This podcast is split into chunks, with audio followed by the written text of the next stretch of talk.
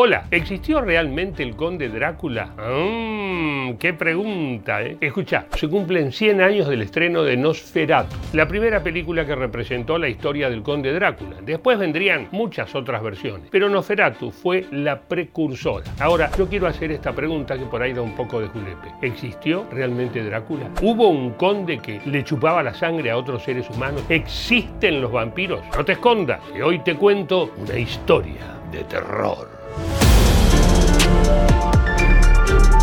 La novela Drácula del escritor irlandés Bram Stoker se publicó en el año 1897 y cambió para siempre la cultura popular. Esta novela gótica cuenta la historia del conde Drácula, un noble que también es un vampiro. Él puede ejercer la telepatía y el control mental y debe escapar siempre a la luz del día. Rápidamente Drácula se volvió el vampiro más famoso en la cultura popular de Occidente. La novela de Stoker, con el paso de las décadas, fue adaptada al cine, al teatro, a la televisión y hasta al cómic. Así llegó en 1922, hace 100 años, la película Nosferatu.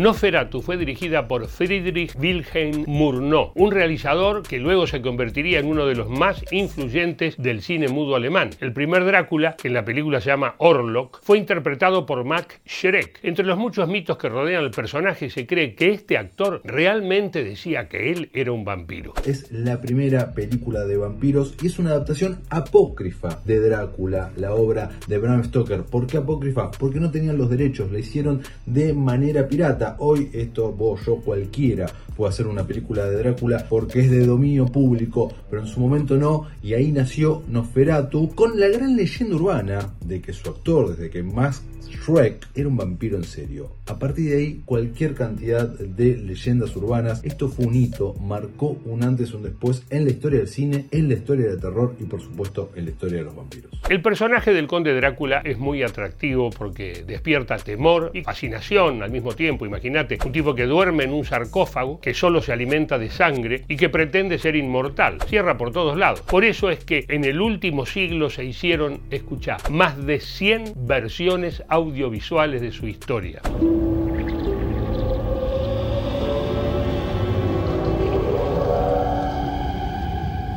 Bienvenido a mi hogar.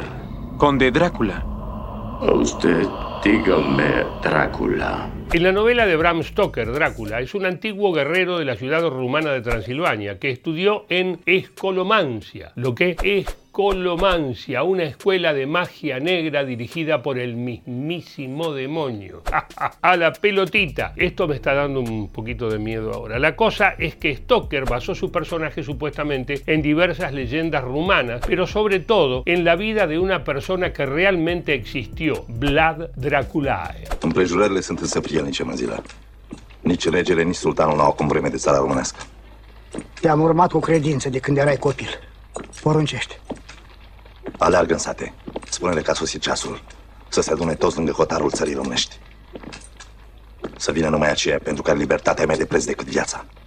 Judecând după răscoalele de astă iarnă, aș putea să adun toată Transilvania. Vlad Draculae fue príncipe de Valaquia, una región de la zona de Rumania, y se lo conocía por su crueldad y su despiadado método de tortura que le valió el apodo de Vlad el Empalador. En su día hubo una gran cantidad de retratos de Drácula, difundidos por el rey húngaro Matías Corvino, para dar credibilidad a su propaganda. Este es el aspecto que tiene el monstruo. Curiosamente no se ha conservado ninguno de estos retratos, que evidentemente tuvieron una gran difusión, pero hay testimonios de numerosos cronistas, y este es el único que se conserva, pero jamás ha pisado suelo rumano. Vlad Draculae, conocido como Vlad III, es una especie de héroe nacional rumano y está considerado uno de los gobernantes más importantes de la historia de Valaquia. Entonces, ¿de dónde salió la idea de que él inspiró la leyenda del conde Drácula? ¿Ah? Resulta que su figura infundía mucho terror en sus enemigos, tanto que cuando murió se expuso su cabeza en las murallas de Estambul para mantener a los rivales alejados. Ah, pero ¿qué pasó con el resto resto del cuerpo del viejo Vlad, ahí nació el mito del vampiro. Como todo mito, el de los vampiros tiene un fondo de realidad. Se cree que en la época en la que vivió Vlad III había médicos que sin ningún sustento científico, por supuesto, recomendaban la ingesta de sangre como tratamiento contra la porfiria. Ahora, ¿qué es la porfiria? La porfiria es una serie de enfermedades caracterizadas por la acumulación en el organismo de una proteína porfirina. Esta porfirina se encuentra dentro de la hemoglobina, que es la encargada de transportar el oxígeno en la sangre hacia todo el organismo. Dentro de los síntomas más característicos son la sensibilidad a la luz, sufren fotofobia, a su vez tienen sangrado de dientes y de encías y están pálidos porque están anémicos. Son muy peludos porque es una hiperreacción de la piel para protegerse del sol. Y algo que acrecienta mucho más este mito es que no les cae bien el ajo,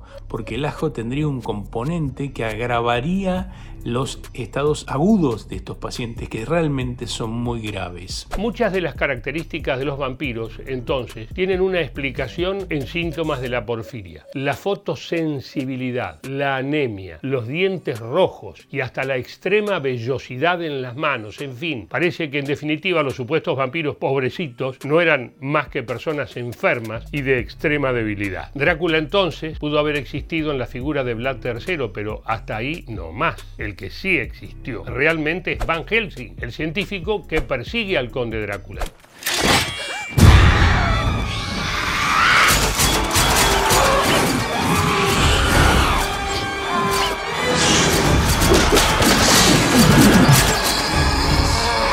Personaje está inspirado en Gerard van Swieten, un médico neerlandés que trabajó para la emperatriz María Teresa I de Austria y que hizo varias investigaciones para refutar la existencia de los vampiros. Toma pavo, reales o no, los personajes creados por Bram Stoker cambiaron para siempre la cultura popular de Occidente y hasta el día de hoy siguen siendo reversionados de todas las maneras posibles. ¿Quién no se disfrazó de Drácula alguna vez?